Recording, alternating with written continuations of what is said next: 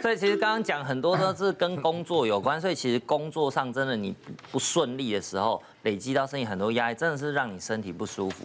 像我遇过一个是我同我儿子同学的爸爸，他就是像我一样又高又帅。然后年轻有为，赵哥骂他，快骂他，赵哥的脑已经变黑色了。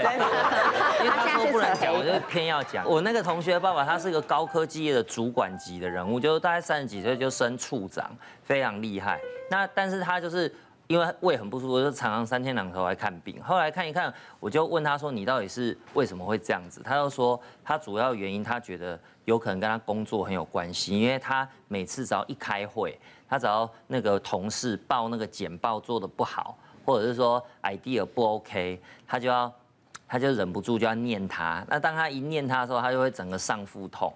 而且他当主管级的，已经到那个 level，他不能用骂的，他要用很理智的去说你这个哪里有缺点怎样怎样。但是实际上他身体里是很生气、很火爆的。所以内内火，对，当外柔，对对对，所以他表面很很冷静，但实际他很愤怒啊，所以以至于造成他每次只要一开会就是整个胃食道逆流、胃痛什么。那像这种就是很压抑性格的人啊，在我们肠胃科就很常会遇到，是很容易是会胃痉挛哦，或者是有肠燥症，甚至会得到什么压力性溃疡或者顽固型的那种腹胀。很多病人都是因为这样子，这种状况就是因为他的身心也没有办法获得百分之百释放。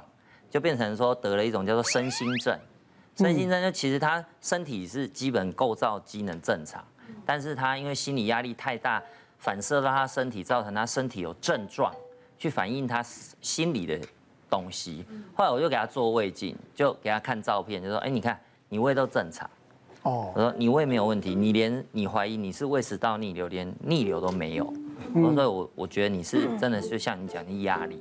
那怎么办？后来就跟他说，我们有一种药是调肠胃的自律神经，像刚刚黄医师有分享，都是身心科有自律神经的药，我们肠胃科有一些那种调肠胃的自律神经，我们就开那个药给他吃，让他肠胃道神经正常，胃酸少一点，后来他就 OK 了，就没事。开车被惹毛，受挑衅，然后直接下车，下车理论，下车理论，感觉就是雨柔啊。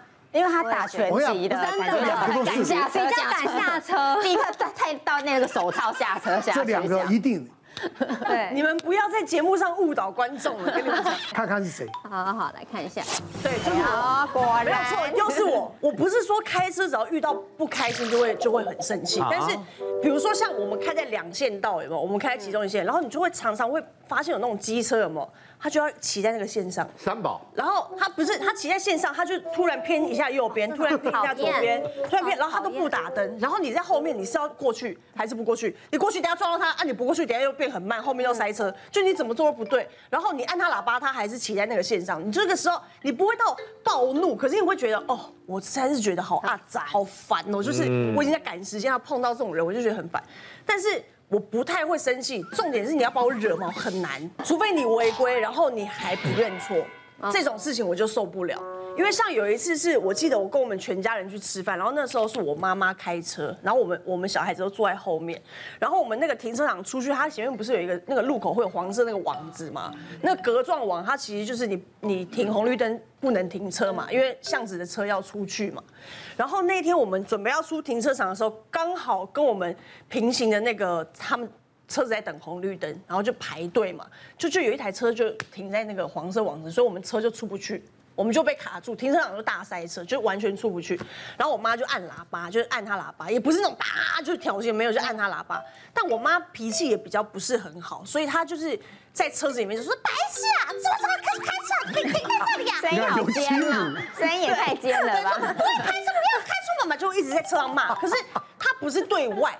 他是自己自己讲，自己讲，然后在车子里面，你知道车子就这么小那个空间，然后他一直在那边叫，然后你就觉得好烦哦，然后配上喇叭声，这个时候压垮我最后一根稻草是那一台车的副驾驶座，就是可能是老婆吧，他就把车窗摇下来，他的叫按屁啊那个喇叭，他就跟我妈这边这样子，就他就飙骂三字经哎，然后我妈就也很不爽，说什么什么小宝。而且但他一直在车子里面骂，我就觉得好烦。你要就下去跟他吵，你怎么会在车子里面一直叫？然后他们车也不开走，然后红绿灯时间还很长。就这时候我也不知道我哪根筋不对，因为我实在是忍无可忍，我就把车门打开下车，我就一路从我们的车子怒吼，就对他们那台车怒吼，我就说你给我下，好可怕。然后那个女因为你看他原本在车窗外这样骂嘛，然后一到我下车跟他怒吼说，他就人缩进去，但他还是要一直骂，一直骂，一直骂。然后我就人就会一直往他车那边这样走过去，然后她老公就赶快从驾驶座爬过来，然后把他窗户关起来，然后就她老公说对不起，对不起，对不起。然后我就在车子外面说你不会开车，你停在这边干什么？你给我下来吵，你要吵先吵。然后就在大马路上就完全已经没有形象了，你知道吗？就她老公就一直对不起，对不起，对不起，她马上倒车，然后掉头就从反方向就开走，黄色网子又空出来，我妈就可以出去，她就不会在车上一直骂人了。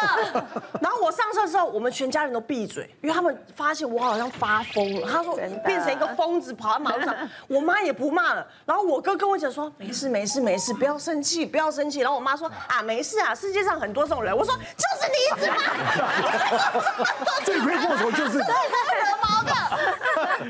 我讲啊，很多年前，我我最早有有开过一部车啊，是美美国的 Buick 那种大车，别克，很早了。我们我们我们去看电影就停到路边停车嘛，你知道电影院看不出来 double parking，那我想一定是暂停嘛，对对不对？那么等一分钟、两分钟、三分钟，我带我那时候还是我女朋友、我老婆，啊等等五分、十分，等了二十分钟了啊！那我前面也有车，后面也有车啊，我你在气人，你知道吗？那怎么办？好了，哎，我后面车走了，啊。走了，那我就有地方退了。对，我跟你讲，我把那部车啊，整个都顶到路中间去，啊，硬把它顶顶到路中间了。那是了不起。所以，所以我会讲说，脾气是一个。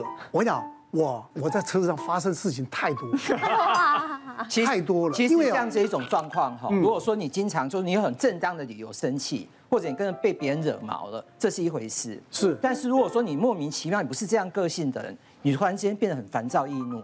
像我一个病人，他去麦当劳吃饭，隔壁桌讲话就说好像在他讲话很大声，隔壁桌说讲话太大声，就按那边私下讲，他就把店员找来说，你们麦当劳有不允许别人讲话大声的吗？所以当你发生这种情况的时候，你自己要很小心。就是说你有很有可能是得了轻微的躁症，哦，如果再加上像雨柔这样乱买东西，如果晚上要睡不好，然后要超睡的时候就要，对，如果你买的东西是不切实际的乱花哈，那要小心是轻微的躁症。哦，对，那轻微躁症出来另外一个桃花会特别好。哦，这有这种事哇？因为因为你那个整个人会精力旺盛，你反而会桃花特别好。这样子哦，对，哇塞，其实大家都是难怪难怪难怪有人要偷拍你哦！难怪大家都说，为什么你看起来不像已经结过婚？我说 原来是个原因啊！是是，我我其实开车脾气不会很差，但是我对塞车。就就是没办法忍受，对。那塞车如果只有一条路，我觉得还可以接受，因为没得选择。嗯。可是如果有两条路或三条有选择，如果我选了一条塞车路的话，我就会觉得说我大概做了错误的判断，是做做了错误的决定。对。我我就真的一股气哦，那那就是不管是什么气，就从真的脊梁骨上就从下面就整个这样窜上来，冲上来，对，就从瞬间就会觉得脑子就发胀，然后头痛头晕，然后。那个气场一定要出来，所以，我有我也不会下次找人家理论的，那我只会采取一个动作，而且，这个这个这个行为好在更年期之后发生频率越来越高，我就在车里面要用我最大的力量大声喊出来，哦，对，要喊的能多大声就多大声。啊，你要不然把自己送急诊。讲完之后，我被精神科诊断为躁症。没有，后来我自己也尝试做自己的分析，就是是是，其实这种情况在以前，我更年期以前我没有发生这种状况。那更年期之后，你会发现很多方面的判断，这个反应会变差。男生几岁是更年期啊？每个情况不一样。其实刚刚这个四十几岁就有了，是吗？你的睾固酮呃睾固酮数往下下降的时候，通常就是更年期开始。哦，没有一个明确的时间点。对，是哦。每个人发就跟女性停经一样嘛，有些人很早，有些很。赵哥应该更完了吧？嗯。好了，当你越担心你这个表现更年期症状的时候，你有时候会就反射在别的方面。所以我每次开车只要一塞车，尤其是选择了一条塞车的路，我就觉得我好像做了一个让自己错误的决定，表现不好。所以那种焦虑、恐惧、恐慌就跟这个塞车连在一起之后，你就会表。不过我想啊，这个人啊，不生气那就不是人，对啊，对不对？大气小气，你怎么样去调调试自己？对。那最重要的，你看现在社会，我讲是压力太大了。嗯。你看看啊，光是这些啊，开车出事情的层出不穷啊。对。几乎每天都有，还有没有报的？对。报的新闻就，而且现在都讲真的。到最后都真的恶言相向不止，而且你看棒球棒球队的一大堆，对啊，所以我还是奉劝大家啊，这个平常呢啊忍一忍一口啊，这个忍口气，后面海阔天空，不要下了车一理论啊，真的出了什么事也不好，后悔来不及。大家呢这个礼让，多多礼让，多多客气一点，好不好？啊，这个脾气改一改啊，我没问题，没问题，好不好？我搞不同还很很足啊。好了，我们大家共勉之，好不好？谢谢大家，谢谢。